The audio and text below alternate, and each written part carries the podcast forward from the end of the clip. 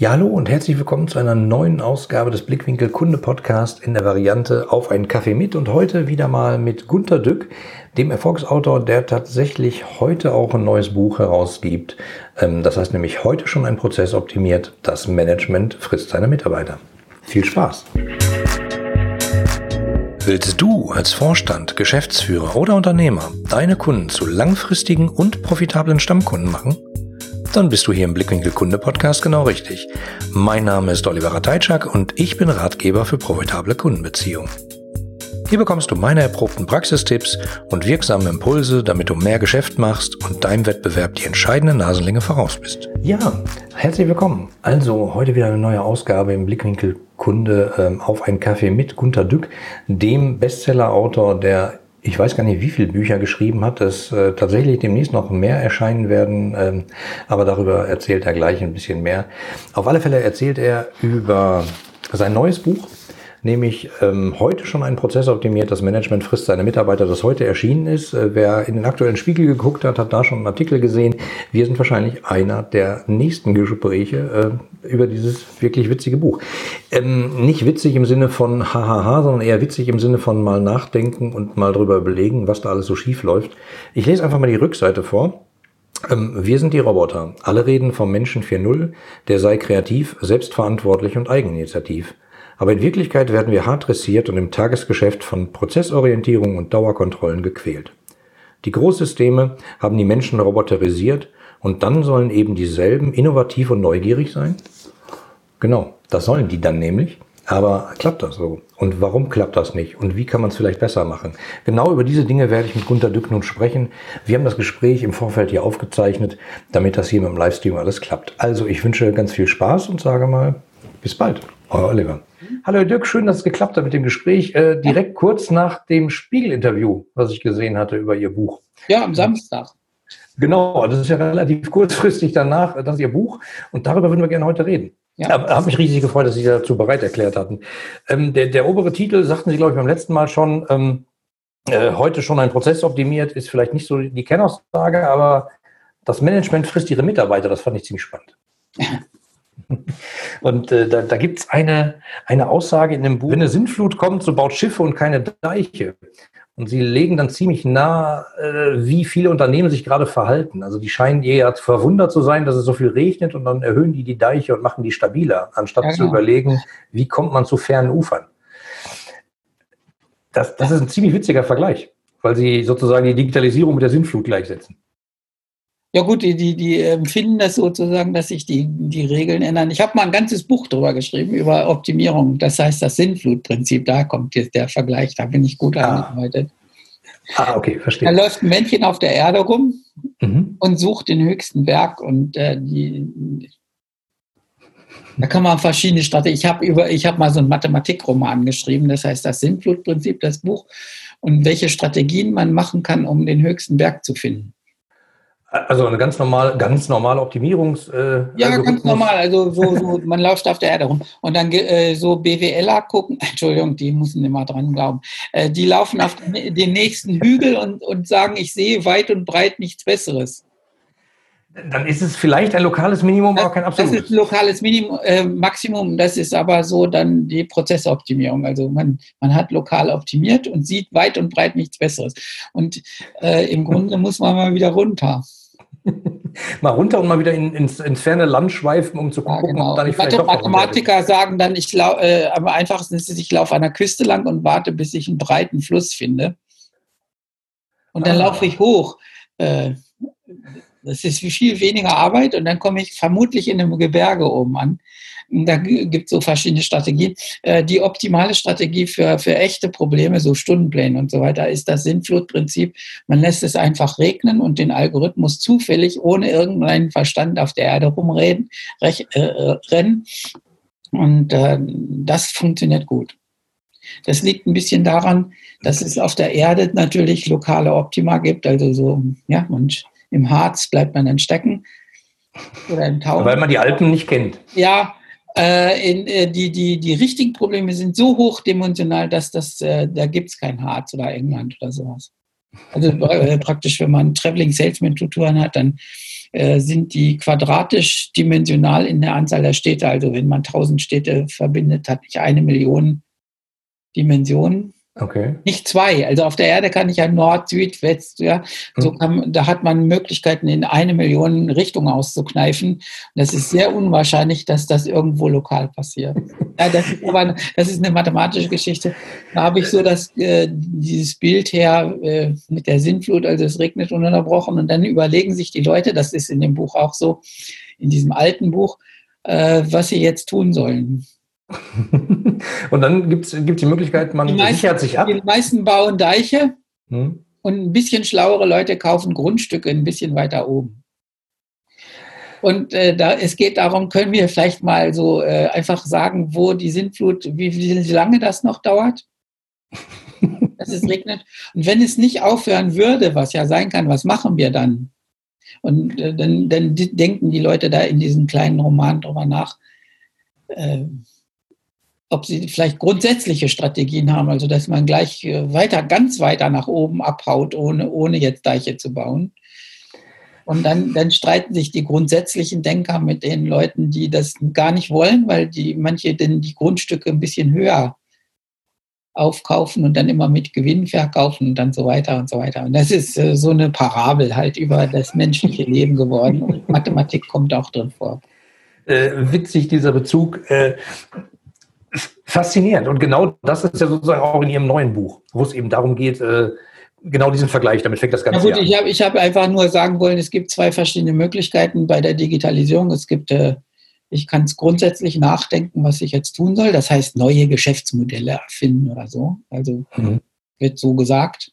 Also Mhm. ich kann einfach sagen, äh, welche Möglichkeiten habe ich mit der Digitalisierung? Wie kann ich die Welt echt damit verändern? Und wie sieht die Welt äh, in 10, 20 Jahren aus? Und äh, was ist mein Platz da drin? Das ist- wäre eine grundsätzliche Überlegung. Das, Genau. ja, Sch- Schiffe bauen und gucken. Und die anderen Leute sagen, wir müssen jetzt irgendwie was machen.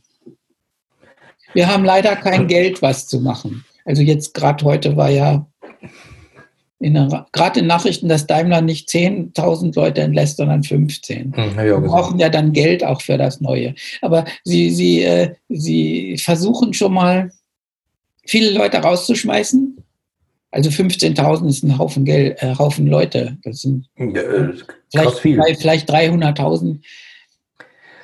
Also ich, ich meine, In der Excel-Tabelle. Ich habe ein bisschen Effizient- Erfahrung damit mit Leuten, also wenn man, IBM hat ja auch ziemlich viele Programme gehabt. Das Problem ist, dass, das steht auch, glaube ich, in meinem Buch irgendwo, äh, dass wenn man äh, 15.000 Leute entlassen will, muss man wahrscheinlich 50.000 sagen, ihr seid unerwünscht. Und das gibt ganz herb eine Demotivation von ziemlich allen, weil man nicht weiß, ob man dran ist. Genau. Also ich meine, es ist jetzt eine Mathematik. Also wenn ich, wenn ich, äh, wenn ich 15.000 Leute entlassen will, kann ich ihnen drei Jahresgehälter geben, dann sind sie sofort weg. Also dann freuen die sich. Das ist wieder ein Optimierungsproblem. Aber ja, das ist ein Optimierungsproblem. Denn die, die Unternehmen versuchen, geht doch vielleicht erstmal für 30.000. Dann kommen, Und Wenn man das will, sagen ganz wenige ja. Dann muss man aber fast die ganze Belegschaft fragen, wer will 30.000? Und dann hat man aber alle demotiviert. Es ist, äh, das wird leider in den Personalabteilungen nicht so gefahren. Also die sehen das nicht so. Äh, Ich meine, man muss, man, man, man versucht nur äh, möglichst wenig zu bezahlen und dass viele rausgehen. Aber man, man versteht nicht, dass man, dass sozusagen die Demotivationsquote eine Rolle spielt. Ich glaube, da, da müsste ich ja mal einen Artikel wieder drüber schreiben. ja, also das Problem ist ja, das kann man halt nicht so gut nachmessen. Also so eine Excel-Tabelle mit äh, ge- gesparten Aber gut, es gibt Erfahrung. Gibt Erfahrung. Ja, klar. Aber, man, äh, wenn, man, wenn man jetzt gute Angebote machen will, äh, dann ist es sehr teuer natürlich. Das scheuen die Leute. Äh, Diese Entscheidung, wie, viele, wie viel man gibt, sozusagen, wird wahrscheinlich wieder, ich schimpfe ja immer auf so Meetings, das wird wahrscheinlich in einer halben Stunde Meeting entschieden. Ja, dann, dann sagt In einer, geben wir, geben wir zwei Jahresgelder, zu viel. Dann sagt einer ein halbes Jahr, das ist, vielleicht versuchen wir es mal damit. Und dann wird, wird irgendwas, äh, wird irgendwas gezimmert, was einfach so eine Ad-Hoc-Entscheidung ist und führt dann zu einer größeren Demotivation. Und ich meine, äh, bevor, bevor man jetzt Leute rausschmeißt, könnte man vielleicht eine Strategie haben. Also man könnte sagen, da wollen wir hin. Also wir bauen jetzt Schiffe, da bauen wir hin, so viele kommen mit und die anderen bleiben hier. Oder irgendwie, dass man, dass man vorher das regelt. Aber die, die, die Konzerne scheinen erst das Entlassen vorzuziehen und dann überlegen sie sich, was sie wollen. Und äh, ich habe den Eindruck, dass die Mitarbeiter sehr viel besser wissen, was los ist. Ja klar, Flurfunk. Also sind, äh, das weiß man doch, wenn, wenn, die, die, wenn, wenn jeder Mensch liest genug über Elektroautos in der Zeitung und man weiß irgendwo, wo es hingeht. Da, da, muss man, da muss man doch nichts verheimlichen im Management. Ähm, es gibt tatsächlich auch Firmen, die so abgeschlossen und eingekapselt sind, äh, die leben in ihrem eigenen Universum, habe ich ein paar beobachtet. Ja. Äh, die kriegen nicht mit, dass, es, dass da draußen was passiert. Die nehmen da was zur Kenntnis, aber da spielt halt einer rum mit Elektro irgendwie, aber nicht wir. Äh, jetzt eine andere Branche, die ich da gerade ja. im Auge habe. Das ist wirklich krass und die wissen das nicht. Kann ich mir manchmal nicht vorstellen. Ich weiß nicht, was die in der Zeitung lesen oder überhaupt, aber. Nein, das wird irgendwie, das, man sagt, das geht wieder weg. Genau, wie mit dem Regen. Irgendwann hört Nein, wir hatten ja, wir hatten ja früher, wir hatten früher so Auf- und Abbewegungen. Also da, da hatte man Hochkonjunktur und Depression. So immer sechs Jahre, so war die Regel. Es geht immer hoch und runter. Mhm. Und die, diese ganzen alten Wirtschaftsweisheiten, die man jetzt als älterer Mensch, wo ich ja noch studiert habe, die gelten einfach nicht mehr. Das, das geht nicht wieder weg. Also das verändert sich einfach. Und, ja. und gefühlt immer schneller. Diese Diskussion hatte ich, wie gesagt, mit meinem Vater auch, der ist Landwirt gewesen. Und äh, der hat dann angefangen, viellos zu wirtschaften, was dann so eine relative Revolution war. Äh, was ist das? Viellos, also nur Pflanzen. Ah, okay. Hm. Und, und, das war eine relative Revolution, haben sie gesagt, du gehst, du wirst demnächst pleite gehen und so weiter. Dann ging das. Und dann, dann haben wir den ersten Trecker gekauft, sagen sie, das geht nicht, du musst mit Pferden machen. Äh, ohne Mist kannst du nicht überleben. Und dann ging das immer so weiter. Ich habe das ja alles schon mal mitgemacht. Und äh, Tja, nur jetzt werden die Zyklen scheinbar kleiner mit den Veränderungen, oder ist es nur Gefühl? Ja, wird die, ja also das ist ein, ein, Hauptproblem. Also die Leute, die was gelernt haben, müssen sozusagen allen ihren Grundsätzen entsagen nach einer gewissen Zeit. Das war früher nicht so. Wenn man das Generationenproblem so langfristiger fährt, dann ändern sich die Überzeugungen so über anderthalb, zwei Generationen und jetzt eben alle zehn Jahre. Und dann müssen Leute quasi ihre Überzeugungen irgendwo wegschmeißen wirklich wegschmeißen. Und das tut halt weh. Also deswegen sage ich immer, wie gesagt, Schiffe bauen ist besser, als jetzt irgendwie sich hinterher zur Überzeugung vergraben. Ich habe ja auch zu, zu, den Unternehmenszyklen ein bisschen was im Buch gesagt. Ich habe so einen wunderschönen Übersetzungsfehler gefunden. Was heißt Übersetzungsfehler? Das war besser über, also die deutsche Ausgabe klingt besser als die amerikanische.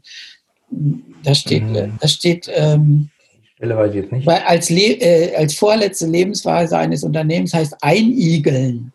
Das stimmt. Dann habe ich versucht, das äh, Einigeln auf Englisch äh, rauszukriegen.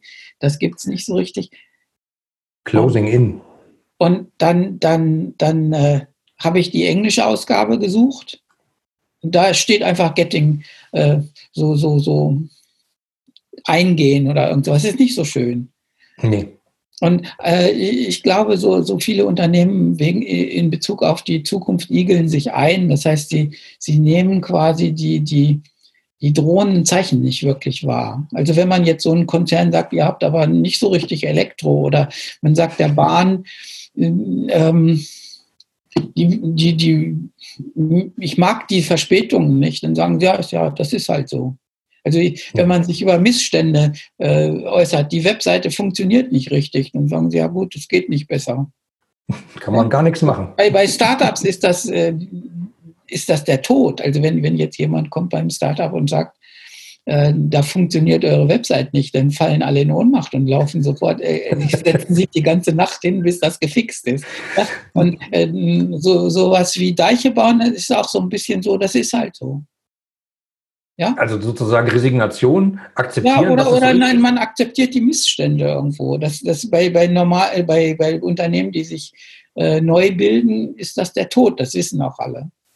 Und bei großen Unternehmen ist es nicht der Tod, sondern man, man ist halt in dieser Situation, wenn ich am Frankfurter Flughafen komme und dann ist eben keiner da, der das Gepäck durchleuchtet und dann steht man da zwei Stunden und versucht, äh, den Flug noch zu kriegen, dann sagen sie, das ist halt so. Beeilt sich auch keiner. Also die Leute, ah, ich verstehe die auch, die verdienen wenig Geld. Ich will jetzt gar nicht so rumholen. Aber man sieht nicht, dass da ein Ruck durch die Mannschaft geht und sagt, Leute, hier sind Kunden und euch helfe ich. Das ist so dieses Kundenbewusstsein ist gar nicht da. Ja. Ja. Und sehe ich ja auch sagen die, das ist halt so. Oder die Bahnverspätung, das ist halt so. Und das macht, äh, das macht irgendwie so eine gewisse, ja, da, das macht nicht zukunftsfähig, sagen wir so. Also, ja, und ich habe ich, ich hab, ich hab so, äh, das Buch wollte einfach also sagen, dass es zwei Möglichkeiten gibt, so der Zukunft zu begegnen. Ich versuche, die Herausforderung anzunehmen oder ich mache einfach so weiter und gucke, wie es mir so geht. Und, äh, und praktisch dann merkt man natürlich so als Konzern langsam, dass das Geld ausgeht oder die Dinge schwieriger werden. Und dann versucht man eben Prozesse zu optimieren, was der Titel sagt. Also dann versucht man gnadenlos alles zu machen. Und meistens fällt ihnen ein, äh, über, Überstunden zu fordern, die nicht bezahlt werden oder die Leute eiliger arbeiten zu lassen. Mit mehr Druck. Ja, einfach mehr raus, wie beim Wein. Druck, Druck, Druck, Druck zu machen und am besten die Arbeitsschritte uniform zu machen. Man darf nichts mehr selber entscheiden bei den Arbeitsschritten. Man muss dann sagen, es ist halt so. Oder wir haben nur diese Tarife, andere gibt es nicht. Oder wir haben nur drei Farben. Es sei denn, es gibt eine Innovation, da gibt es eine vierte Farbe. Haha. Manchmal gibt es ja so Pseudo-Innovationen, wo man denkt von außen, was äh, ist denn da jetzt anders? Ähm, das Verrückte ist, Sie haben das ja auch hergeleitet. Sie sagen ja, viele Unternehmen, wenn man innovativ ist, ganz am Anfang, dann gründet man irgendwas, man fängt dann an, äh, das langsam komplizierter zu machen, so ein Unternehmen. Sie hatten das in mehrere Phasen aufgeteilt. Am Anfang äh, gründet man das Unternehmen und erforscht sozusagen, dann gibt es die Organisation innen also sowas wie, man gibt sich Strukturen, man gibt eine Aufgabenverteilung, dann kommt die Organisation von außen Richtung Kundenservice, Richtung Marketing und man optimiert die ganze Zeit an der ursprünglichen Innovation herum. Man optimiert und optimiert. Ja, das ist noch gar nicht optimieren, das ist im Grunde äh, suchen, wie man das überhaupt organisiert. Ich muss ja das, das hat noch gar nichts mit Optimieren zu tun, sondern, sondern ich muss ja erstmal rausfinden, was die Kunden echt wollen welche Features sie benutzen. Ja, dann, dann, dann äh, eine Personalabteilung im Internetbetrieb ist eine ganz andere als jetzt irgendwie bei einem großen Konzern. Ja, das ist eine andere Frage. Ich weiß gar nicht, wie die Bezahlmodelle sein sollen. Also bei einem Startup, da könnte man versuchen, die Leute erstmal mit Aktien zu bezahlen. Das geht auch nur, wenn das anbeißt. Also wenn das Unternehmen irgendwie dümpelt, dann will keine Aktien haben, sondern echtes Geld. Und äh, alle diese Dinge, also äh, äh, wie, wie sind die Absatzkanäle, wie ist der Vertrieb, wie funktioniert das überhaupt, wie, wie gehen die Kunden darauf ein und so weiter, äh, das muss man erstmal rauskriegen, wie das geht. Ich habe das im Buch Organisieren genannt, im ja. Sinne äh, nicht, nicht Organisation. Also ich muss erstmal rauskriegen, wie das überhaupt geht. Und bei der Innovation in den Unternehmen ist es oft so, dass die, die Unternehmen sind schon 50 Jahre in einer sehr festen, starren Organisation und haben bestimmte Prozesse. Mhm. Und wenn ich was Neues probiere, dann muss ich wahrscheinlich ganz andere Prozesse haben, aber das muss ich erst rauskriegen. Welche? Und Weil man aber auch alte, das alte Unternehmen, das mit, äh, sagt, mach es mit den Prozessen, die wir jetzt schon haben, die sind 50 Jahre bewährt. Und das, das ist ein Schuss ins Knie. Ja, man muss wirklich erlauben. Ja, bei den Banken versuchen sie so ein bisschen Internet zu machen und so halbherzig und dann heißt es Multichannel oder Omnichannel und wir müssen überall gleich sein und weiß ich was. Äh, das sind so Hoffnungen. Äh, warum sollen sie überall gleich sein? Ich kann einfach eine Internetbank ist was anderes als eine Präsenzbank. Ja, aber wenn die Internetbank die Kunden klaut, dann muss man ja auch so ein bisschen so sein. Ja, aber sie, sie wollen dann das alles vereinheitlichen und so weiter. Man merkt an diesen ganzen auch die Berater sind äh, immer dabei, alles gleich zu machen und einheitlich zu machen und gleich in echte Prozesse zu gießen, anstatt mal zu gucken, was die Leute eigentlich machen und was sie wollen. Und äh, diese, diese Phase kommt irgendwie nicht gut raus. Und also praktisch dieses einheitlich machen und in Prozesse gießen äh, verkümmert langsam die Menschen zu sowas wie Prozessschnittstellen. Also die, die müssen. Die werden sozusagen nur als Bediener eines, eines Mikro- Prozessschritt sozusagen. Ja, ja. Die, die denken dann gar nicht mehr drüber nach und müssen dann nur diese Prozessschritte rausführen. Ähm, äh, das heißt, im, im, ich habe das jetzt McDonaldisierung genannt, mhm. nach einem Vorläuferbuch, das heißt McDonaldization von 1993. Da ist das schon mal angeklungen. Es war, das ist sehr visionär. Also praktisch, da wurde schon gesagt, dass demnächst durch die, das Process Re-Engineering, was damals war, nicht, nicht Digitalisierung, sondern Prozessorientierung wurde eingeführt, ja, mhm. unabhängig von der Digitalisierung. Und damals ist schon gesagt worden, demnächst haben wir so McDonalds-Zustände. Also praktisch werden immer nur Hamburger gebaut, weltweit die gleichen. Man muss nichts können. Nach einer Stunde ist man eingearbeitet und die Leute müssen nur schnell arbeiten. Da habe ich ein witziges Erlebnis. Ich war letzte Woche bei einem großen amerikanischen Versandhändler. Die machen im Augenblick so Fernsehwerbung und sagen, kommt doch mal vorbei, besucht uns, äh, schaut doch mal durch. Ein Bekannter von mir das organisiert und wir waren da mit so einer Truppe und sind mal durchgelaufen durch die Lager, wo kommen die großen Trucks an, wo wird ausgelagert, wie wird gescannt, wie wird äh, verteilt etc. Und was ich da beobachtet habe, hat mich ziemlich gewundert. Ich hatte nicht den Eindruck, dass die Leute da unter Stress arbeiten. Ich kenne ja viele Unternehmen von innen, die wirkten relativ entspannt. Und ich habe mit vielen angelächelt, die haben zurückgelächelt am Band und am Packen. Das hat mich äh, sehr beeindruckt. Das ist ja McDonaldisierung. Das ist eine Aufgabe, die ist, also de facto nehmen die das raus, scannen das, der Computer sagt, leg's ins Fach A7, dann legen die es ins Fach A7, nächstes Scan äh, B2, B2. Das ist halt sowas von atomar runtergebrochen. Ich hatte aber nicht das Gefühl, dass die Leute, die da waren, äh, da irgendwie Schwierigkeiten mit hatten, sondern die machten einen recht entspannten Eindruck. Das kann man machen. Man muss nur nicht den Prozess so, so, so ich kann das ja wegoptimieren. Ich mache einfach nur ein bisschen mehr Stress drauf und dann ist, dann ist der Glanz raus aus den Augen, das ist doch klar. Ja, ja, äh, wahrscheinlich in Weihnachten war ich auch nicht da. Das ist wieder ein mathematisches Problem. Ich habe ich, ich hab das mal mitgekriegt, das war ein relativ großer Bankkonzern und die haben äh, gesagt, die, die, Richtlinie ist, dass man ein Gespräch mit dem Kunden nach sowas wie äh, sechs Minuten erledigt haben soll. Das ist der Richtwert, dass sie nicht so lange quatschen. Und dann mhm. haben sie gesagt, vier Minuten reichen auch. Dann haben ja, sie das als Order gegeben, also man muss nur das Rad runterdrehen, also auf vier Minuten. Und ähm, dann haben sie berichtet, dass die Kunden jetzt alle rumschreien, dass die Leute gehetzt wirken und nicht mehr richtig auf die Fragen beantworten. Und dann sagt man, sagt der Callcenter-Mitarbeiter, aber wie geht denn, was meinen Sie denn? Und dann sagt der Kunde nicht schnell genug eine Antwort. Dann sagt er, beeilen Sie sich, die vier Minuten sind gleich. Ja. Und dann haben die Kunden gesagt, sie, sie, sie können, sie kriegen keine richtige Antwort mehr. Und die Callcenter-Mitarbeiter haben gesagt, sie haben nicht das Gefühl, dass sie vernünftig beraten können. So. Und dann, dann äh, kommt natürlich jetzt in dieser hartherzigen Zeit, sagen sie, okay, dann erlauben wir 4 Minuten 20 oder 4, 40 oder so. Gönnerhaft. Ja, dann wird gerade so, so, so, eine, so eine Grenze gesucht, wo man gerade noch so atmen kann. Und das, diese, diese, das ist McDonaldization.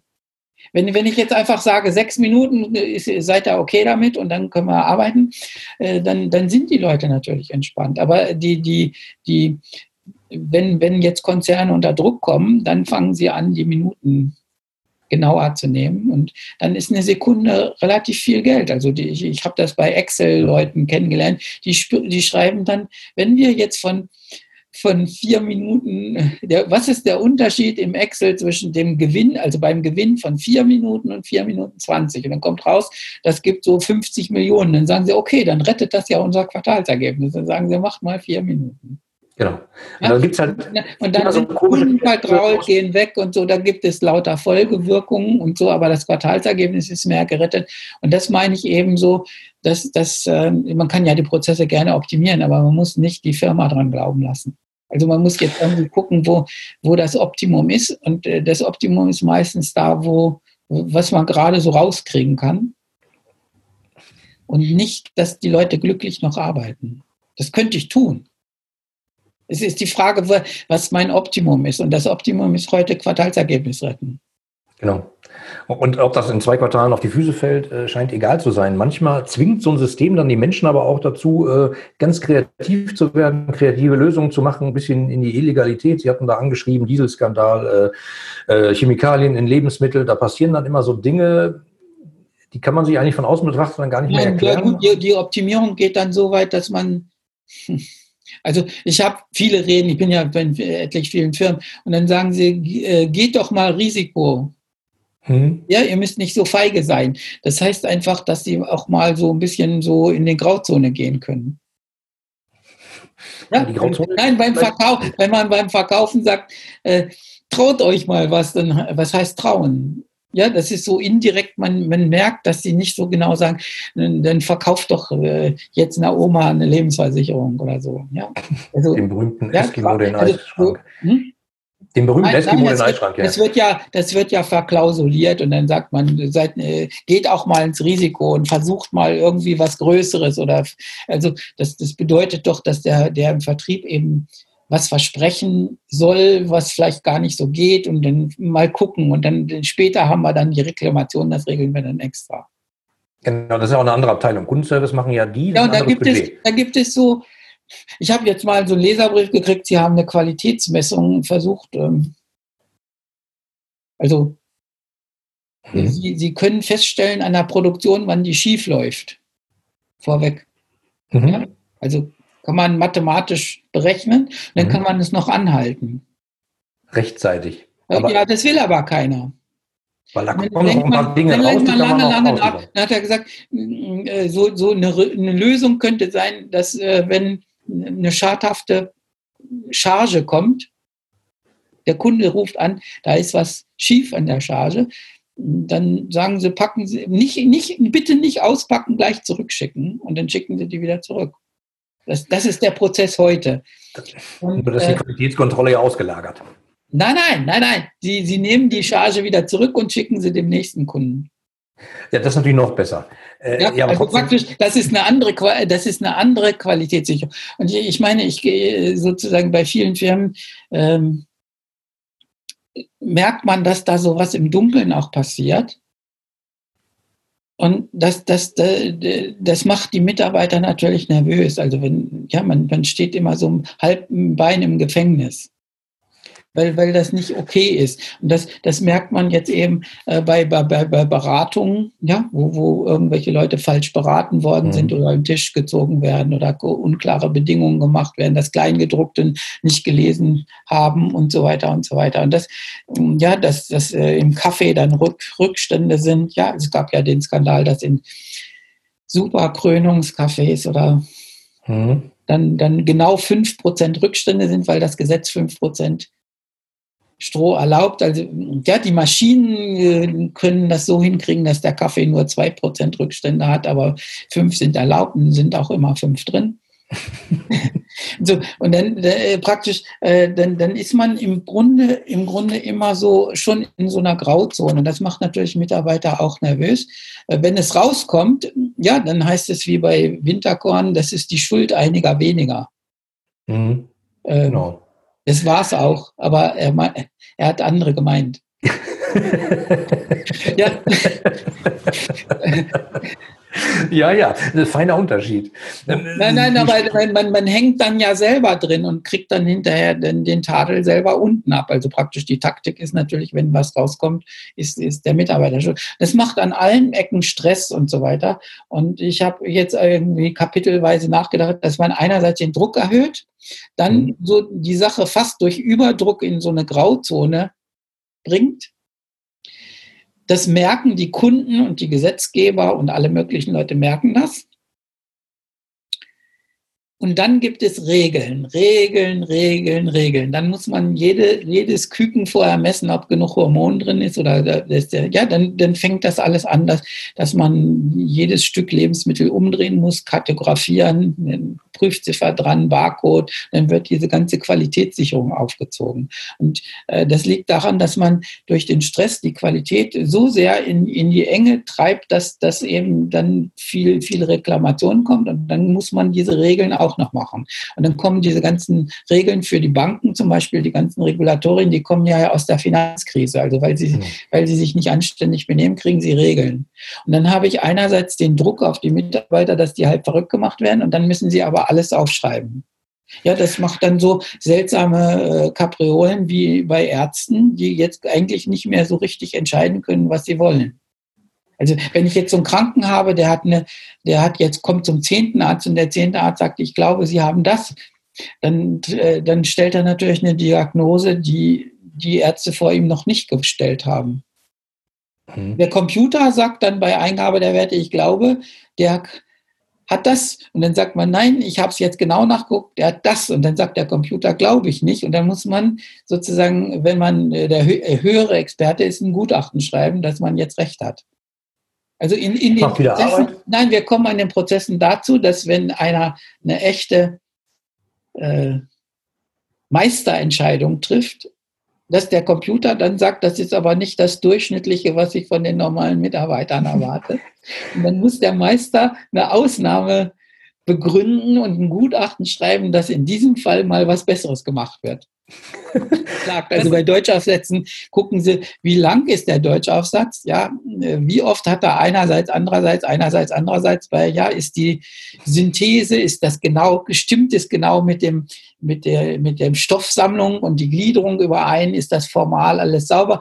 Da gucken Sie nicht drauf, ob der Aufsatz gut ist oder nicht, sondern ob das formal alles richtig abgearbeitet ist. Und das kann natürlich ein Computer überprüfen. Wenn jetzt der Maestro einen Aufsatz schreibt, ist mir mal passiert in der Schule haben gesagt, der Aufsatz ist wunder, wunderschön, aber du hast keine der Vorvorschriften beachtet.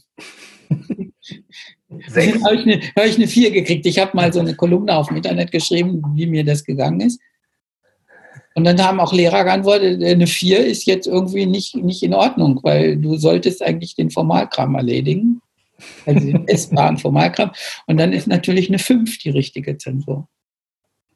Und, sechs, und weil man schon was abgegeben hat, sonst eine sechs. Ja, und in diesem Fall ist es jetzt sozusagen, wenn man merkt, dass die, die Prozesse so hart gefahren werden, dass dann auch Qualitätssicherung kommt und dass die ganzen Regeln erfüllt werden müssen, dann erzwingen sozusagen die Regeln der Polizei, dass die Qualität nicht mehr beliebig schön sein darf, sondern irgendwie sein muss. Also wenn ich jetzt ja, also praktisch die, dann hat man Regeln für, Brat, für Bratwürste oder Hamburger. Und wenn ich jetzt Fünf-Sterne-Koch bin, hat man andere Ansprüche. Ja, dann sagen sie, ja, das muss immer gleich schmecken. Und du, du ja, dann sagt der, der, der Koch, ich gehe immer auf den Viktualienmarkt und kaufe das jeden Tag neu ein, dass es einen anderen Geschmack hat. Dann sagt er, ja, wie willst du das messen? Ist das sicher, dass die Tomaten immer gut sind und so, bla bla bla bla. Und ich sage nur, dass die wirkliche Exzellenz es schwierig, schwer hat, jetzt in sozusagen in einem äh, Stress versus Polizeiregel, die, also zwischen Skylla und Karif, wie heißt das? das bin ich, die, die beiden Felder von Odysseus. Mhm.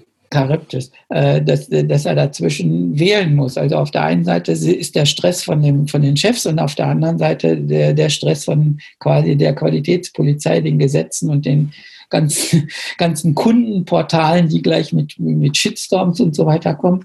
Und äh, da, da kommt nichts Wirkliches bei raus. Und in diesem Stress kann eigentlich die Zukunft nicht blühen, weil, weil ich ja die Zukunft anders machen muss und dann, dann muss ich mal das alles weglegen. Ist natürlich leicht gesagt. Man ist jetzt ein Großkonzern, hat Millionen von Kunden, man hat alte IT-Systeme aus den 60ern, die laufen noch irgendwie so ein bisschen auf einem alten Hobel. Äh, oh, was macht man denn da? Wo fängt man denn da an? Also manchmal habe ich so das Gefühl, nicht, am besten das, das parallel nebenbei. Das ist keine sinnvolle kaufmännische Bilanzierung. Also ich meine, ich habe jetzt BWL ja auch studiert. Nein, äh, äh, ich meine, wenn man, wenn man jetzt weiß als Staat, der Staat hat ja keine, äh, keine Bilanzierung. Aber wenn der Staat ein Unternehmen wäre, dann müsste ich den Zustand der Straßen und der Flüsse und der Kanäle und äh, weiß ich was prüfen. Und mhm. dann muss ich Rücklagen bilden für die Erneuerung. Das ist doch logisch. Ja, ja dann hätte ich, hätte ich verschiedene Konten sozusagen, wie, wie viel kostet das dann, die Straßen immer einen vernünftigen Zeitpunkt äh, im guten Zustand zu halten und so weiter. Und äh, das würde die normale, anständige kaufmännische Rechnungslegung haben. Das heißt, ich müsste wissen, wie, äh, wie viel kostet das, äh, die IT immer in, in, Schuss zu halten und wahrscheinlich dann auf Cloud umzustellen und so weiter. Und da müssten Rücklagen dafür sein. Das ist aber nicht der Fall. Genau. Ja, man das ist ja Raubbau am gesamten Unternehmen. Wie der, wie der Staat, dass die Infrastrukturen verfallen, dass die Bundeswehrwaffen nicht funktionieren. Also wir können ja alle Infrastrukturen durchgehen. Ich habe im Buch eine ganze Liste, so, so eine ganze Seite. Also die Soldaten, die Waffen funktionieren nicht, die, die Bahn ist aber unpünktlich, die Schienennetze müssen genau werden, die Schienennetze sind nicht digitalisiert. Es ist, man kann lange, lange Listen machen von diesem. Und dann stellt man fest, dass die Infrastrukturen des Staates im Grunde verlottert worden sind. Und wir brauchen mhm. endlos viele Milliarden, also das wäre eher so eine Billionen, um das alles wieder in Ordnung zu kriegen. Also die Bahn wollte ja immer mal 500 Millionen Gewinn machen im Jahr und jetzt kommt raus, die brauchen mal eben so 30 Milliarden für Digitalisierung und noch 30 Milliarden für irgendwie äh, vernünftige Schienen und so weiter. Und äh, da merkt man, ein paar Zehnerpotenzen daneben.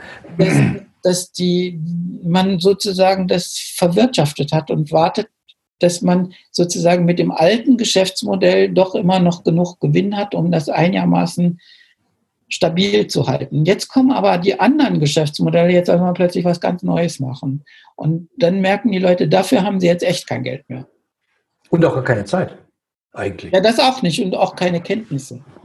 Ja, ich meine, man könnte ja sowas wie Human Resources äh, Bilanzen machen. Also welche, welche Mitarbeiter sind dann, haben dann einen Skill, den ich später brauche? Sind die vernünftig ausgebildet und so weiter? Das findet ja nicht statt. Es hat mal Versuche gegeben in den 90er Jahren, so was wie Balance Scorecard zu machen, mhm. dass man alle diese Dinge misst und in Ordnung hält. Wenn man das will, also wenn ich mein Unternehmen echt in Schuss halten will, kann ich so eine Balance Scorecard nehmen. Aber ja. sie schreien sich immer nur in Meetings an, dass irgendeine Kennzahl nicht stimmt. Und irgendwann schreit einer, Hauptsache der Quartalsgewinn stimmt. Und dann wird doch, dann verrutscht das Ganze doch wieder zu Lasten dieser Dinge. Also ist das System manchmal einfach kaputt. Sie haben sogar von Systemneurose gesprochen in dem Buch. Oder? Ja, Neurosen sind irgendwelche, Neurotiker sind Leute, die äh, irgendwas völlig übertreiben. Ja, also Narzissmus, mhm. die Selbstliebe, da gibt es Beispiele in der Politik. Ja, ja habe ich schon gehört. Ja. wo alles great ist und magnificent. Ähm, dann gibt es, äh, ich meine, so zwanghafte fangen an, Erbsenzähler zu sein, also dass sie Dinge ganz genau nehmen und, und mhm. alles kritteln und Beck, also Beckmesser ist so einer, ja, also der mhm. Meistersinger von Nürnberg. Äh, dann gibt es die, Hysteriker, die sagen, alles ist großartig, schön, wunderschön, unsere Firma ist die beste, bla bla bla bla. Und äh, das ist in, gewisser Weise hoch erfolgreich. Ich habe ja mal so mein garstigstes Buch, was ich je geschrieben habe, das ist zehn Jahre alt, halt Direktkarriere. Okay, das kenne ich nicht. Muss man gelesen haben. Oh, Mist, das, das kommt, mir auf. Das kommt demnächst wieder als E-Book raus, äh, weil der, das war ja im Eichborn Verlag und die Eichborn ah, okay. sind ja der Pleite anheimgefallen. Und Lübbe hat die Files jetzt rausgerückt für die E-Books. Ah, okay. Und der Campus Verlag äh, verlegt sie jetzt neu.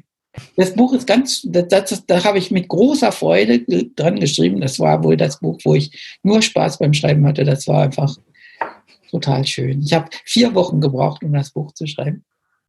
Also von, von ich, ich habe gesagt, ich habe ich hab so eine, äh, ich habe eine, eine echte wissenschaftliche Arbeit gefunden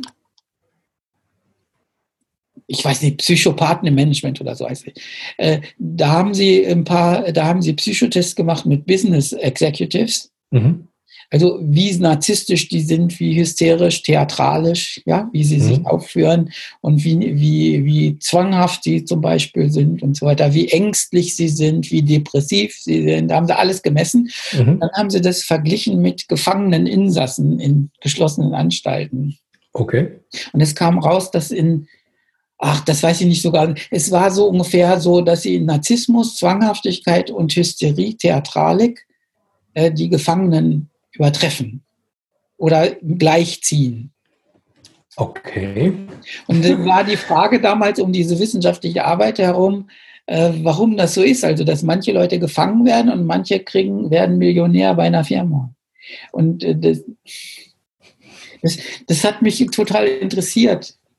Das kann ich verstehen. Äh, faszinierende Frage. Habe, ich habe hier so eine ganze, äh, ganze Batterie von Psychobüchern mit, mit, mit den Krankheitsbildern. Und dann habe ich mal aufgeschrieben, was eigentlich so ein zwanghafter ist. Ja, also äh, mhm. ich habe hier DSM 4, 4, 5 stehen. Das ist die, die, die amtliche Klinikdiagnose. Oh, okay. so ein ja. Buch, weil kann man nachgucken, was macht man als Schnelltest, wenn jemand zwanghaft ist zum Beispiel. Mhm. Die erste Frage, ich müsste es jetzt rausgucken, also ungefähr nach Gedächtnis. Äh, die erste Frage ist, beschäftigen Sie sich mit Listen und Tabellen in einem Ausmaß, dass Ihnen oft das Ziel aus den Augen verloren geht? habe ich gesagt, bingo. Solche, solche, solche kenne ich. Solche kenne ich. Bingo. Zweite Frage, so ungefähr, äh, heben Sie alles auf. Schreiben Sie alles mit. Dritte, sagen Sie äh, äh ungern du zueinander. Also das ist alles sehr formales. Tragen Sie formale Krankheit, äh, formale Kleidung. Ähm, dann war eins, äh, drehen Sie jeden Pfennig um, überlegen Sie sich, ob Sie was ausgeben wollen und so weiter und so weiter. Das, ja? Und dann gibt es so Unterarten von Zwanghaft. Das sind äh, puritanische Zwanghafte, also die, die achten auf die Mo äh, Moralregeln. Dann gibt es bürokratische Zwanghafte, die gucken, dass alles abgehakt ist. dann, hm. gibt es, dann gibt es, das gibt's, kommen, solche Leute kommen echt vor. Ja? Also dann ist eine Beschreibung von äh, zer, innerlich zerrissenen Zwanghaften. Das sind solche, die ein Reihenhaus haben wollen, weil alle ein Reihenhaus mhm. haben. Also sie dürfen nicht irgendwie anders sein als die anderen, aber sie hängen sich besonders schöne Gardinen rein, dass sie irgendwie noch identifiziert werden. Das sind Leute, die wollen genau gleich sein wie alle anderen, aber eigentlich besser. Bunte Socken trauen, trauen sich aber nicht und so. Ja, Eine besonders kreative Krawatte geht auch. Ja, und, dann habe ich geguckt bei, Hyster äh, bei theatralischen Persönlichkeiten, also Hysterikern. Das ist früher, früher hieß es Hysteriker, jetzt heißt es theatralisch. Okay. Ist äh, besser damit man nicht so beleidigt ist. Und äh, da steht dann, reden Sie ununterbrochen, lassen Sie sich nie unterbrechen, gehen Sie an Personen des anderen Geschlechts zehn Zentimeter näher dran beim Reden, als es kulturüblich ist und so weiter. Und dann sage ich, solche kenne ich auch. Und dann habe ich, eine hab ich eine Theorie entwickelt, äh, das heißt Neurotic Leadership Programming, NLP. Ja. Und äh, da habe ich dann gesagt, wie man, wie man diese Neurosen, die ja Business Executives so erfolgreich machen gegenüber den Insassen, wie man die fehlerfrei vorspielt. Das ist dann immer ein Kapitel. Wie, stelle, wie stelle ich den Hyperaktiven vor? Also der immer sagt, Leistung, Leistung, Leistung. Ich habe versprochen, meine Abteilung zur Besten zu machen. Der Chef verlangt 10% Wachstum von uns. Ich habe gesagt, das machen wir nicht. In meiner Abteilung wachsen wir 20% Männer, Frauen. Das ist doch euch recht, dass ich das vom Chef committed habe und so weiter. Und äh, da habe ich dann so für diese ganzen Neurosen äh, in, äh, äh geschrieben, wie man das fehlerfrei vorspielt und wie man äh, Reden hält. Also ich habe ein Beispielreden, also mhm. für Zwanghafte dann. Leute, der Chef hat euch. Ein Handbuch, wie schön. Nein, so der Chef, man macht doch immer so eine Choreografie, das ist auch heute so neu im Konzern. Also die erste Stunde sagt der Chef, wie großartig man ist. Also total großartig, großartig, großartig, großartig. Und dann sagt er, er hat eigentlich keine Zeit, so lange zu reden. Er heißt nur für 20 Minuten da, redet aber eine Stunde, verzerrt den ganzen Terminplan für den ganzen Tag und geht dann eilig raus. Da stehen schon mehrere Assistenten da, und wollen ihn dann rausschleifen, weil er andere Termine hat. Und dann sagt er, wir sind großartig und geht raus. Und dann kommt äh, der zwanghafte Controller und sagt also, der Chef hat gesagt, wir sind großartig, das stimmt, aber noch nicht so ganz. Da muss noch mehr gehen. Ich habe hier meine Zahlen. Und dann kommt so eine Tabelle mit Zahlen. Da sind noch viele Punkte in Rot und das gehe ich jetzt einzeln durch. Und dann wird ein, ein Zahn nach dem anderen gezogen, bis man gegen Mittag völlig depressiv ist ja, alle weinen, dass es jetzt schlecht wird. Es wird mit Entlassung gedroht. Und am Nachmittag, nach dem Mittagessen, macht man Workshops, wie man gute Ideen hat, das Quartalsergebnis zu retten. Denn sagen sie, wir sollen kreativ sein. Also man macht ja erst, erst hysterisch, dann zwanghaft nieder und am Nachmittag sollen sie kreativ sein. Dann macht man die Beste Grundlage für Kreativität. Ja, das, das regt mich so auf. Also so die, überhaupt so diese Stimmungsschwankungen der verschiedenen Verrücktheiten, dass man das so alle Stunde wechselt. Ich suche gerade ein Buch, das finde ich gerade nicht hier, das von einem äh, finnischen Professor Alf Rehn, der hat mal so Experimente mit seinen Studenten gemacht, äh, hat denen halt gesagt, so äh, schreibt jetzt kreative Ideen auf, wie man irgendein Problem lösen kann. Ihr habt eine Stunde Zeit, das ist versetzungsgefährdet sozusagen, äh, prüfungsrelevant, go. Und er meinte halt, es wäre ganz erstaunlich, wie praktisch das in Panik versetzte Gehirn plötzlich dann doch wieder kreativ wird und am Ende äh, kommen dann wirklich total ja, verrückte weiß nicht. Äh, der, der, macht das sehr satirisch. Also, also praktisch, praktisch, es gibt, nö, es gibt ja so, so Punish by Rewards gibt es auch. Gibt's das ist so der Klassiker. Okay.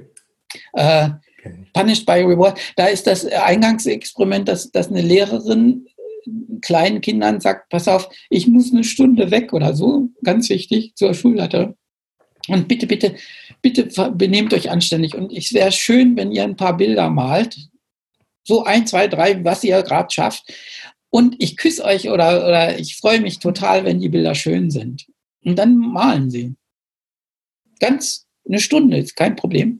Und das andere Versuchssetting ist, ähm, ich gehe jetzt eine Stunde weg und ihr sollt Bilder malen. Und es gibt einen Dollar, wenn das Bild schön ist. Für jedes schöne Bild ein Dollar.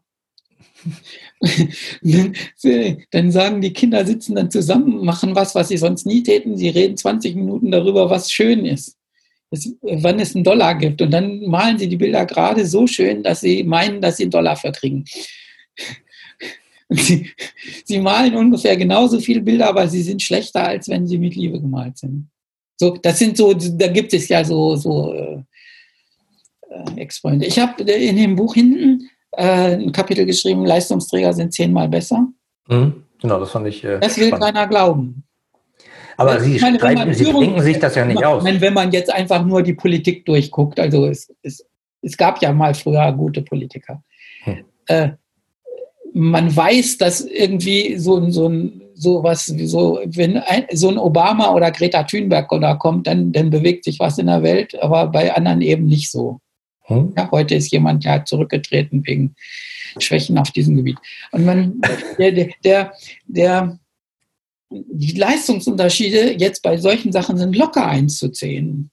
Ja, weil man, äh, ich habe eine Siemens-Studie gefunden im Internet, äh, in Google Books, da steht dann so, weil selbst Siemens hat festgestellt, dass so in strategischen Aufgaben oder bei Leitung, äh, höheren Leitungsfunktionen der Leistungsunterschied 20 zu 1 ist. Bei Wissenschaftlern wird er wahrscheinlich 100 zu 1 sein. Also ob ich jetzt Bücher für die Bibliothek schreibe oder irgendwie echte Nobelpreisartige Thesen da zustande bringe. Bei Schauspielern ist es so, dass, ja, oder Sängern, ja, der eine kriegt nie, kann dann in der Kneipe singen und der andere im Stadion. Bei der Super Bowl. Und das ist, das ist ganz unterschiedlich. Und die, die, äh, die, die, ähm, die Personalabteilungen nehmen das nicht wahr. Und wir brauchen jetzt ja Superstars für die Digitalisierung. Also wir haben Fachkräftemangel ohne Ende und müssten ja jetzt die Leute ranzüchten. Das wird irgendwie auch nicht gemacht. Und man müsste ja äh, auch mal, wenn das so ist, dass Leistungsträger zehnmal besser sind, also in, bei, bei so Programmieren sind sie eher fünfmal besser und sogar bei Straßefähigen zweimal besser, die besseren. Na, dann, dann also, könnte, ich, äh, dann könnte ich sagen, jeder Business Case zur Ausbildung wäre gut. Ja, und jetzt gerade wieder, letzte Woche wurde geklagt in der Zeitung, dass Manager zum Beispiel keine Ausbildung bekommen. Ja, also ich hatte eine, also praktisch, ich bin ja Manager 1990 geworden und dann wurden wir zu, ähm, erstmal zweimal eine Woche wurden wir ausgebildet. Das ist nicht so richtig eine Ausbildung, sondern wir haben Usancen lernen müssen, also wie man Mitarbeiter beurteilt, wie man die Blattel mhm. ausfüllt, wie, wie die Prozesse. Wir haben im Grunde die Prozesse gelernt, zwei. Mhm. Und dann hatte ich mal so zwei Wochen so einen Crown-Kurs, äh, wo wir wirklich mal so die Businessmodelle, die Lanche, äh, die, da haben sie wirklich so Top-Leute geholt, so Spitzenbanker und so weiter und die, die mal ein bisschen uns so die Welt geöffnet haben und äh, sozusagen, wo die IBM jetzt in der Welt so äh, gesehen wird und worauf wir achten müssten und wir sollen über den Tellerrand blicken. Das waren zwei, drei Wochen. Und dann habe ich später nochmal zwei, drei Wochen mitbekommen, und, das war und, und ja, und einmal auf mal, da, da habe ich ein bisschen selber Schuld mit, dass ich das dann gekriegt habe. Das war das aller, aller wertvollste. Das waren die wichtigsten zwei beruflichen Wochen in meinem Leben. Äh, das war eine Entrepreneur-Ausbildung, wo man mir das Fell über die Ohren gezogen hat. Das haben Sie letztes Mal schon erzählt. Ja, das ja. Ist, äh, aber wie lange ist das her? Da bin ich, ich glaube, durch diese Entrepreneur-Ausbildung und durch die Lektüre des Buches dann, das haben wir signiert, ist dann mitgekriegt, äh, bin ich doppelt so gut geworden, weil ich gesagt, ja, so muss man das machen. Und dann, dann, hat man auch mehr Mut. Der hat gesagt, pass auf, normale Widerstände sind normal, cancel das, geh weiter, weiter, weiter, keine Angst kriegen und so weiter. Und das hat man mal 14 Tage so mitgekriegt. Und äh, ich verstehe gar nicht, warum man Mitarbeiter nicht in diesem Sinne zukunftsfähiger macht. Das muss man natürlich nicht, wenn man die Arbeitsplätze McDonaldisiert. Dann muss ich nur draufhauen, dass sie schneller arbeiten.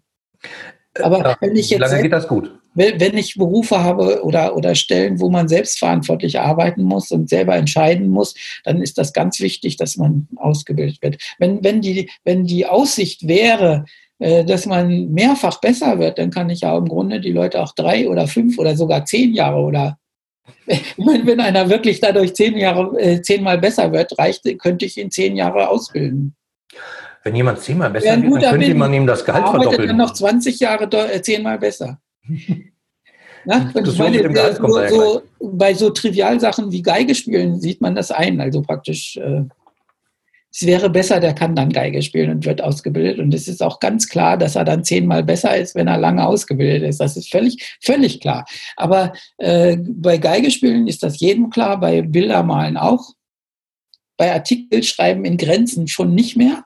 Also mhm. Schriftstellerei kann man ja mal so ein Buch in 24 Stunden schreiben. Das wird, ist ja jetzt wird überall angepreist. Ja? Gibt es Kurse für, genau. Was? Da gibt es Kurse für, die das machen. Ja, da gibt es Kurse dafür. Wir setzen ein Team, jeder schreibt ein Kapitel, klatscht zusammen und verkaufen und dann macht man eine Millionenauflage. Möchte genau, und jeder, jeder bewirbt in seinem eigenen Netzwerk noch und zack, ist er da ja. der Beste. Ja, und dann haben wir 100 mhm. verkauft und dann ist gut.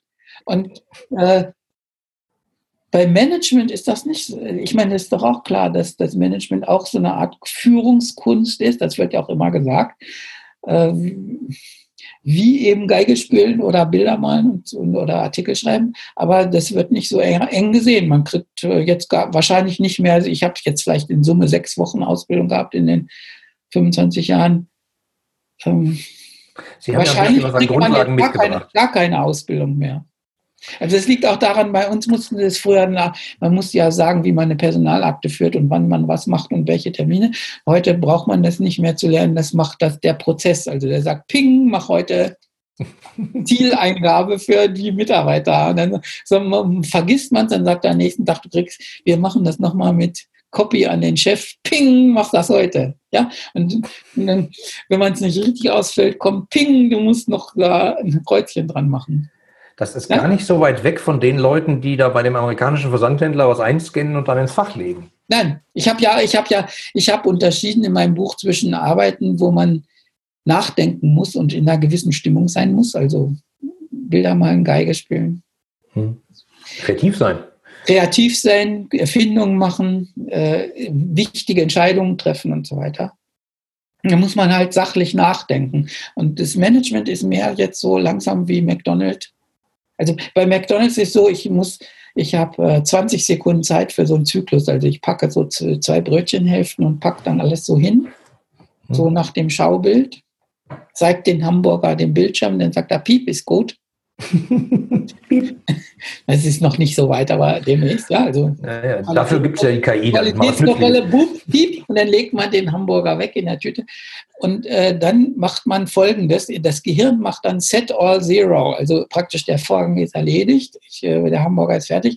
Und dann kommt, fängt das wieder von neuem an. Also ich nehme zwei Brötchenhälften, lege so Salatblatt und so hin, zeige das dem Computer, piep, und lege es wieder hin. Und dann sag, wieder Computer, äh, sagt das äh, das Gehirn muss wieder set all zero. Und wenn ich ein bisschen bösartig sein darf, das ist bei Top-Management mhm. langsam auch so. Also die kommen irgendwie, da kommt so eine, ähm, ein Assistent oder eine Assistentin mit so einer Tafel das ist, diese, das ist meistens eine Top-Management-Kandidatin oder Kandidat, äh, der quasi das obere Management kennenlernen muss. Der muss dieses ganze Scheduling machen und läuft dann sozusagen wie ein Skript daneben und sagt, setz dich da hin und dann sagt er, jetzt brieft mich mal. Und dann sagt einer mhm. fünf Minuten, worum es geht. Und dann sagt er, ja, was soll ich entscheiden? Das oder das?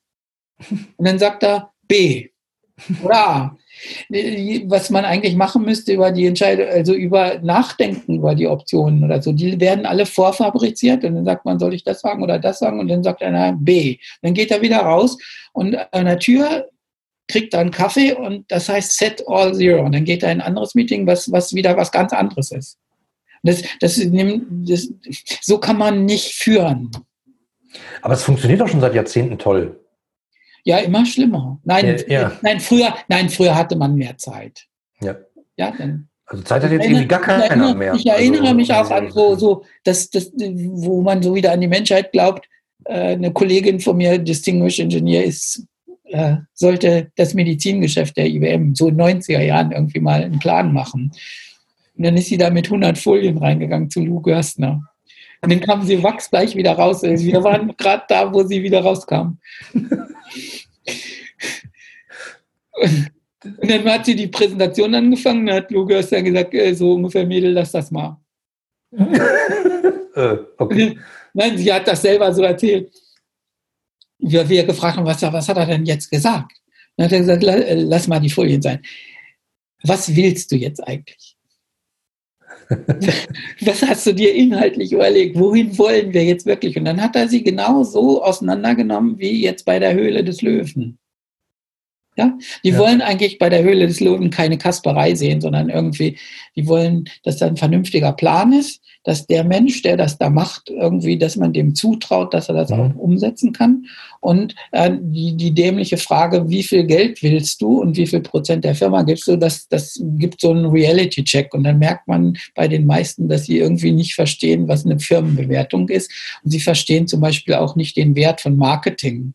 Mhm. Ja, also wenn jetzt jemand da sagt, ich verkaufe dein Zeug, wie viel gibst du mir von der Firma? Dann sagen sie ja 5 Prozent. Dann merkt man keinen Schatten von Unternehmensführung. Ja, also wenn man jetzt, jetzt äh, bei, bei Büchern zum Beispiel kostet das meiste nicht der, der Autor, der kriegt irgendwie 10 Prozent. Das meiste kostet Verkauf. Wenn man gut verhandelt hat und schon ein paar Bücher hat, wahrscheinlich 10 Prozent. Ja, ja, nee, nee, nee, nee. Ne, das geht nach Auflage, das staffelt sich natürlich. Also ich bin ja jetzt nicht so der Bestsellerautor. Hm, vielleicht dieses Mal. Äh, ich glaube, Sie haben da schon so ein paar Label. Oder? Ja, aber nein, aber es geht nicht so wesentlich über 12 Prozent raus. Und äh, das Teure an den Büchern ist es das Verkaufen. Das weiß aber keiner. Wenn man sagt, so, so äh, da werden so äh, die, die Buchhandlungen kriegen dann so 35, 40 Prozent Rabatte irgendwo und Amazon vielleicht noch ein Prozent mehr, weil, weil sie Großabnehmer sind. Und dann sagen die, oh, so viel kostet das. Ja, wie wollt ihr denn ein Buch verkaufen? Also ich nehme, gebe euch jetzt so Anbau von Rüben nach biologischer Art oder so und jetzt macht mal, verkauft mal 10.000 Stück. Wie macht ihr denn das? Und dann sagen sie ja, das muss doch einfach sein. Ich sage, ja, wie? Woher weiß ein Buchhändler, dass er euch listen muss? Und so weiter. Also meine Frau hat, glaube ich, zehn Bücher jetzt da, da, da, sieht, da sieht man manchmal, so Tipps. Ja, und da sieht man manchmal, dass die Leute überhaupt keine Ahnung haben. Also, und äh, in, in einem Top-Management von großen Firmen ist das zum Teil auch so, wenn sie neue Produkte verkaufen, also wenn man jetzt eine Innovation hat in einer, in einer Company und soll die jetzt am Markt verkaufen, dann verstehen sie nicht, dass das dass das so die halbe Arbeit ist, dass ich überhaupt mal erstmal einen Marktzutritt bekomme und die ersten Kunden bekomme und dass die Kunden auch einen vernünftigen Preis bezahlen und begeistert sind. Man sagt immer, du musst den Kunden verstehen. Das ist nicht der Punkt. Man muss verstehen, dass wenn man was Neues macht, äh, der erste Vertrieb auch sehr, sehr wichtig ist. Das ist die Hälfte von der Geschichte. Und dann sagen die großen Unternehmen, ja, das vertreiben wir dann mit unserem Zeug mit. Genau. Ich weiß das noch, wir haben ja Tourenoptimierung und so weiter in den 90ern gemacht. Und dann gehen wir, äh, sagen wir, wir gehen jetzt mal da das verkaufen. Und dann haben sie gesagt, nee, das machen wir nicht so. Wir gehen, der Verkäufer macht das. Und dann gehen wir zum Verkäufer, Vertriebler und sagen, Vertriebsbeauftragter heißt es, VB. Mhm. Wir gehen zum Vertriebsbeauftragten und sagen, Verkauf Tourenplanung an, weiß ich, BASF. Dann fährt er da mal vorbei. Dann sagt er, nee, dann sagt er ja, ja, ich gehe jetzt mal zum Computerchef von der BSF und dann fragen wir, ob er Tourenplan Ich sage, nee, der braucht keinen Tourenplan. Der Fuhr, Fuhrparkleiter braucht das. Ja, den kenne ich nicht. Ja, ich sage, was machen wir jetzt? Jetzt sage ich, gehe ich selber ich gehe selber zum Fuhrparkleiter. Nein, das ist verboten. Der Vertrieb äh, beherrscht den Kunden. Dann sage ich ja, dann ich mal zum Computerleiter da drüben und frage, ob er einen Fuhrparkleiter kennt. Dann sagt er, er kennt keinen Fuhrparkleiter. Er will ihn auch nicht kennenlernen. Und er will auch nicht, dass wir Tourenplanung haben in dem Konzern, weil das dann die IT entmachtet, wenn da jetzt so eine Schatten-IT irgendwo anders aufgebaut wird und das hat er nicht unter Kontrolle und dann geht doch alles wieder los. Und dann haben wir gemerkt, das ist im Grunde, wenn man eine Innovation in einem Konzern macht, kann man es gar nicht richtig richtig verkaufen. Also man muss ja erstmal zu dem Kunden hin. Ja. So, und das muss man dann selbst machen. Das ist natürlich verboten in einem Konzern und da muss man sich irgendwie Ich gehe dann, gehen, vier Kaffee trinken. Ich, ich gehe dann dahin und wusste das nicht. Sie hatten aber auch einen Freifahrt. Dann, sagen, dann sagen die Leute, das durftest du nicht. Dann sage ich, ja, das war wahrscheinlich ein Fehler, aber ihr habt gesagt, wir haben jetzt eine neue Fehlerkultur. dann haben wir, haben wir also versucht, das auf naiv zu machen. Das ging auch meistens. Und dann haben sie gesagt, ist schon gut. Ja, so. ja, vor allen Dingen, wenn man, wenn das auch noch positiven Effekt hat, ist dann wahrscheinlich eh egal. Nein, wenn man was verkauft, ist ja, wenn man Erfolg hat, ist es ja egal. Also dann Regeln, Schnickschnack. Nein, aber ich, ich will, will, nur sagen, das ist so, also praktisch unsere, diese Prozessoptimierungswelt, also die die Leute jetzt quasi automatisiert und so zu Prozessschnittstellen degradiert, äh, die, die macht die Leute im Grunde unfähig, was anderes zu können. Und die werden sich nicht irgendwo rauswagen. Die werden so sehr von deren Qualitätsmanagement und von den Gesetzesregeln eingekesselt, dass sie sich gar nichts mehr trauen ja, auch sagen wir Ärzten nicht, habe ich ja gerade gesagt, also mhm. eine seltsame Diagnose zu stellen oder was Besonderes äh, herzubringen und so weiter, weil dann die Garantieregeln nicht funktionieren, vielleicht fun und so weiter. Dann werden die Leute sowas in eine Einheitsschub äh, Einheitsprozessmaschine gesteckt und können nichts mehr. Und die Manager eigentlich auch nicht. Also wenn man, wenn man lange wenn man lange Prozesse optimiert und immer nur lokal optimiert hat, dann, dann hat keiner mehr Zeit oder auch äh, über das Ganze nachzudenken und die Fähigkeit geht auch eigentlich verloren. Und dann, dann, kommt natürlich der oberste Boss und sagt, ich, ich will, dass ihr als Management-Team gemeinsam etwas tut, aber das wissen sie gar nicht mehr, wie sie gemeinsam was tun sollen, weil sie ja alle ihre speziellen Abteilungszahlen haben. Und dieses, diese ganze Misere habe ich mal versucht darzustellen. Ähm, ich habe es leider noch nicht ganz lesen können, äh, aber Teile, die ich gelesen habe, immer wieder genickt. Äh, Sie haben mir teilweise echt aus dem Herzen gesprochen. Also eine wichtige, genauso, Sache, die, eine wichtige Sache, die man vielleicht ansprechen sollte, das habe ich so mit so einem hässlichen Wort, dass man sich das merken kann, äh, bezeichnet, Verunpersönlichung. Verunpersönlichung. Dass, dass man dass, dass in vielen Berufen ich die Leute nie wieder sehe, also im Callcenter oder beim Verkauf. Das ist zunehmend auch bei der Bank so. Da ist jetzt nicht mehr einer, den ich 20 Jahre kenne, sondern die wechseln dauernd. Und ich kriege auch für jede Fachfrage einen anderen Ansprechpartner. Also wenn ich einen Bausparvertrag habe, muss ich dahin, links rum, Versicherung rechts rum, ja. So, also praktisch, dann merkt man, dass sowas wie, wie eine Sparkasse, die ich als Ganzes empfinde, dass die irgendwie jetzt zerlegt ist in so eine Bausparkasse und in eine äh, Versicherungssparte und in eine Kfz und äh, äh, Ratenkredit und Hauskredit und Hypotheken und, und äh, äh alles mit verschiedenen Zielsystemen. Dann kriege ich immer andere Menschen und das, äh, das will ich natürlich nicht. Und die Unternehmen zerlegen sich sozusagen in verschiedene Kompetenztypen und dann, dann ist es so, dass der, dass ich als Kunde den Menschen nie wieder sehe. Also einmal Hypothek und dann gehe ich raus und dann ist ja für 30 Jahre. Und dann sehe ich, oder nach zehn Jahren gehe ich wieder hin, dann ist ja ein anderer da. Und ich sehe die Leute nie wieder und der mich, der sieht auch immer nur neue. Und das halte ich für eine relativ gefährliche Geschichte, weil wir, weil so alle menschlichen Beziehungen raus sind. Also wenn ich zum Beispiel, ein hartes Beispiel ist am Flughafen, wenn ich jetzt warten muss und mein, ich kriege einen Flieger vielleicht nicht, und die Leute arbeiten stoisch einfach so weiter, also nicht schneller. Ich bin ja nicht böse, die verdienen nicht viel Geld und ich, äh, aber sie arbeiten einfach so vor sich hin und dann kriege ich einen Hass auf die und die auf mich, weil, weil sie sehen, dass ich ungeduldig bin, mit ihnen unzufrieden und dann hassen wir uns gegenseitig ein bisschen. Und sie sehen mich nie wieder und ich sehe den auch nie wieder, der die das und ja. da bildet sich jetzt irgendwie sowas, dass die Leute immer hemmungslos schimpfen. Also dies mit dem Shitstorming, das ist nicht nur bei Twitter, sondern auch im normalen Leben, weil ich immer über Leute herziehe, die ich halt nie wieder sehe. Und ich bin einfach böse, dass ich ja mich nicht bei denen als Mensch beschweren kann, weil die ja weg sind. Und dann, dann schreit man sich nur noch so an. Und da wird jetzt auch das Menschliche langsam geschleift. Und ich, ich weiß nicht. Und, und, genau deswegen hängt ja hier als Mahnmal das Kundenherz immer hinter mir, so im ja. Sinne von Kundenbeziehung. Das ist nämlich genau das, was eigentlich das Besondere ausmacht. Die Produkte werden immer austauschbarer, aber die Beziehung, wenn man die anfängt auch noch weg zu ja. anonymisieren, was soll denn dann überbleiben? Ja, und ich meine, ich will nur sagen, wenn, wenn jetzt, wenn jetzt äh, sich jemand, wenn ich jetzt ein neues Business anfange, also Zukunft oder, oder ein höheres Business, also sowas wie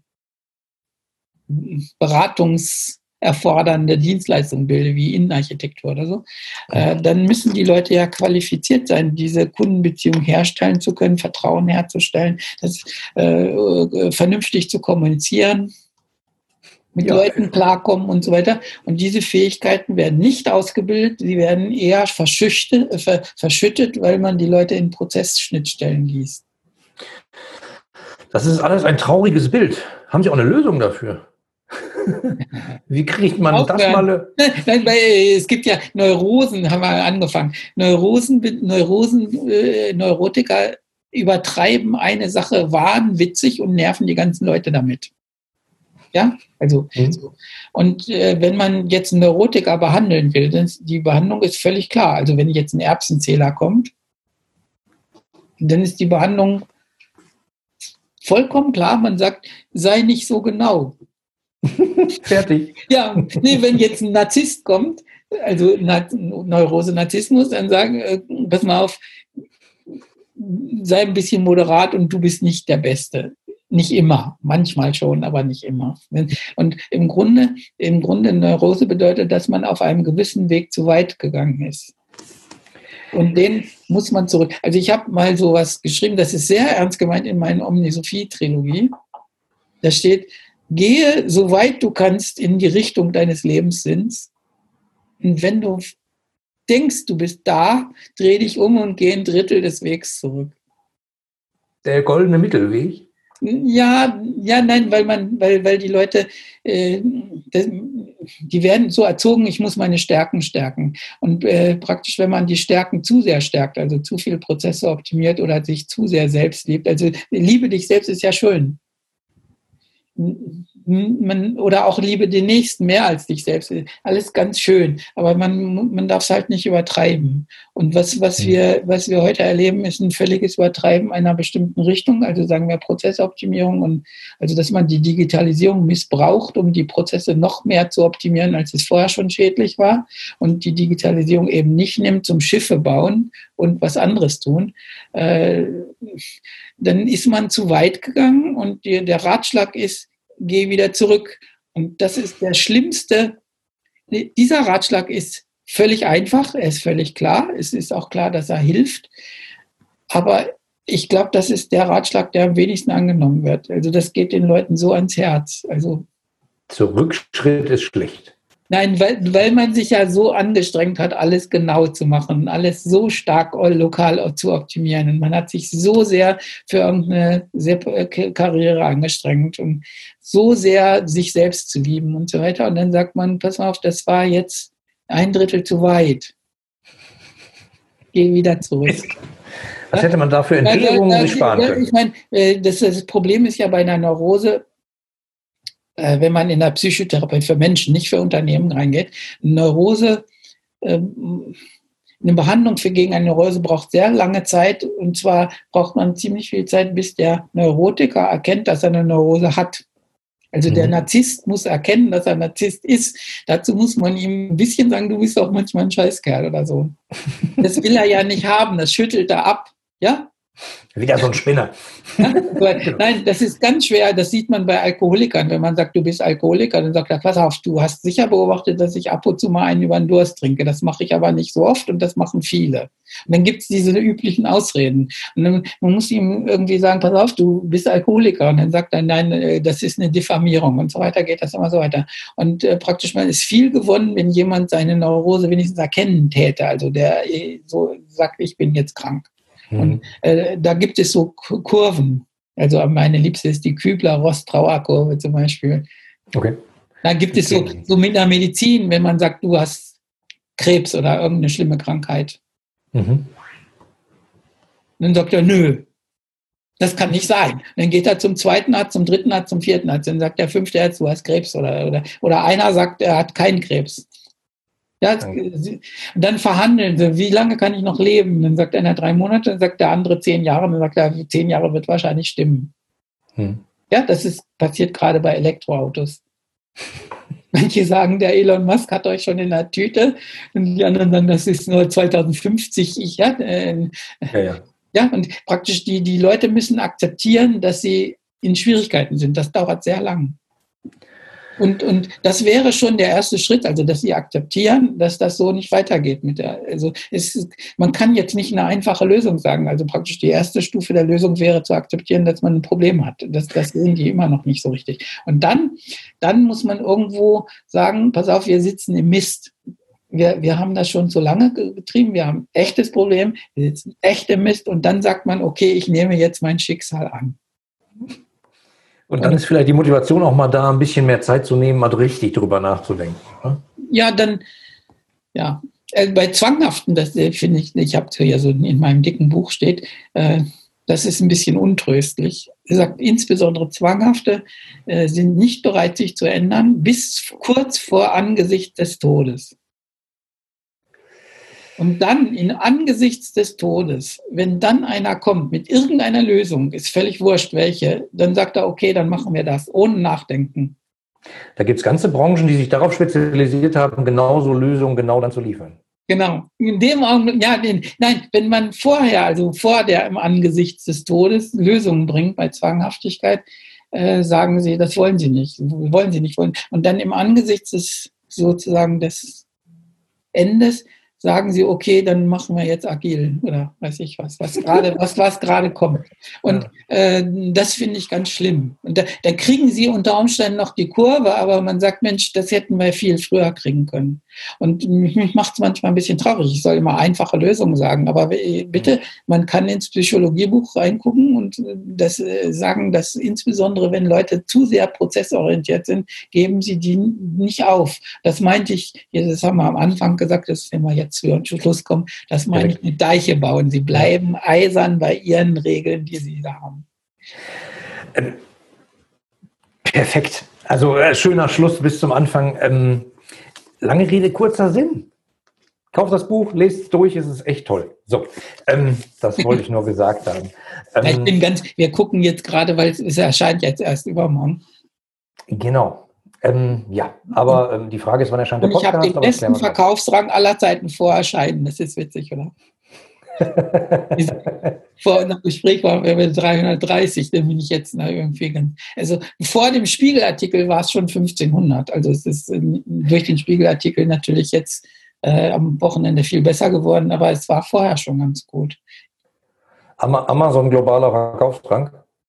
Ja, Respekt, das ist gut. Ich kenne einen, der ist meiste, Die meisten sind Taschenbücher davor, ja, also, mhm. oder so das äh, Shell-Atlas oder bürgerliches Gesetzbuch, die sind ja immer vorn. Und 330 ist wahrscheinlich so bei den Neuerscheinungen Platz 50 oder 10 oder 20, weiß ich Das hängt ja immer stark von der Rubrik ab, aber äh, egal wo, äh, ich finde, Sie gehören dahin, ich freu, das gehört nämlich gelesen. Mich, ich freue mich einfach mal, so können ja, das letzte Buch war, das war äh, schade, ich habe für Flachsinn geschrieben das Buch hatte eigentlich literarisch gesehen die besten Kritiken ever, die ich jemals in meinem Leben gekriegt habe. Und ich musste es leider abgeben an dem Tag, wo der Trump gewählt wurde. Hm. Ja, das Buch heißt ja Flachsinn. Ich habe ja, ja. ich will hier raus. Gerade wo das dann mit England, mit dem Brexit spannend wäre, dann hätte man ein anderes Buch schreiben können. Und da bin ich irgendwie in so eine Falle geraten, wo die Leute sagen, wir, wir, wir in der Realität sehen wir so viel, dass wir vielleicht das Buch nicht lesen oder so. Weiß ich nicht. Und jetzt ist aber wieder mal besser, glaube ich. Na, 330, das wäre doch gelacht. Nein, ich schreibe ich schreib einfach die Dinge so ein bisschen mit einem gewissen Ewigkeitswert und so und dann hat man manchmal Glück oder Pech. Ähm, so wie die sagen, ob es den Nerv der Zeit genau trifft oder nicht. Also sozusagen, das hat mit dem, mit dem wertvollen mit der Wertvollheit des oder Wertgehalt des Buches wenig zu tun, sondern man hat manchmal Glück, dass es eben gerade in die Zeit passt. Und manchmal beim letzten war es so haarscharf daneben und das ist traurig, wenn man ein Jahr daran gearbeitet hat und dann kommt der Traum gerade dann, wenn ich das Buch abgeben muss. Wirklich an dem Tag, wo ich Deadline hatte, gewinnt er die Vorwahlen und tönt dann rum. Ja, das war so irgendwie Anfang Oktober. Ja, äh, wie es immer ist, aber ich meine, Sie zitieren ja immer aus Ihren alten Büchern. Und die Sachen sind ja sowas von aktuell, eller denn je, auch aus den alten Büchern. Wir haben ja schon ja, viele Stunden hier gesprochen. Im Grunde, im Grunde habe ich, ich habe mir jetzt Wert darauf gelegt, dass, dass ich Beobachtungen nehme, die irgendwie stimmen, also nicht so Zeitgeist. Ich habe ja ein Buch, das ist auch, das heißt Abschnitt vom Homo economicus, da habe ich äh, philosophiert darüber, dass die Leute bei, bei äh, anziehender Kontur und bei Rezession andere Ideen haben. Ja, also wenn, wenn die Wirtschaft stark hochgeht, mhm. äh, dann finden sie alle, dass der Mitarbeiter das wertvollste Gut ist und dann gibt es Pizza umsonst und so. Dann haben sie alle möglichen idealen Theorien und fangen an mit diesen äh, Pyramiden, den Bedürfnispyramiden mhm. ja, und so weiter von Maslow. Und wenn es runtergeht, sagen sie, arbeiten schneller, schneller und ihr Säcke seid faul und dann hauen sie drauf. Ja? Und dann wird das Menschenbild geändert sozusagen in faule Säcke. Und, und vorher sind es so Primadonnen. Und ja, bisschen schwankt. Nein, nein, ich habe ich hab, äh, praktisch, äh, man muss sich irgendwie mal so auf eine echte zeitlose Theorie einigen und nicht immer so hin und her schwanken. Ja, aber zeitlose Theorien, die, die gelten länger und äh, die muss man vielleicht auch länger verstehen. Also das andere ist halt so Taktik, ganz schnell ja. äh, reagieren, was da so passiert, aber das ist vielleicht nicht der Weisheit letzter Schluss. Herr Dück, okay. ich danke Ihnen sehr wieder fürs Gespräch. Mir hat super viel Spaß gemacht. Ja, mir auch. Dankeschön. Danke. Die anderen Folgen dieses Podcasts und die Shownotes inklusive aller erwähnten Links findest du unter www.ihre-kundenbrille.de slash podcast. Damit du keine Folge mehr verpasst, kannst du auch dort direkt alle Folgen kostenlos abonnieren. Danke fürs Zuhören, empfehle mich weiter und bleib mir treu.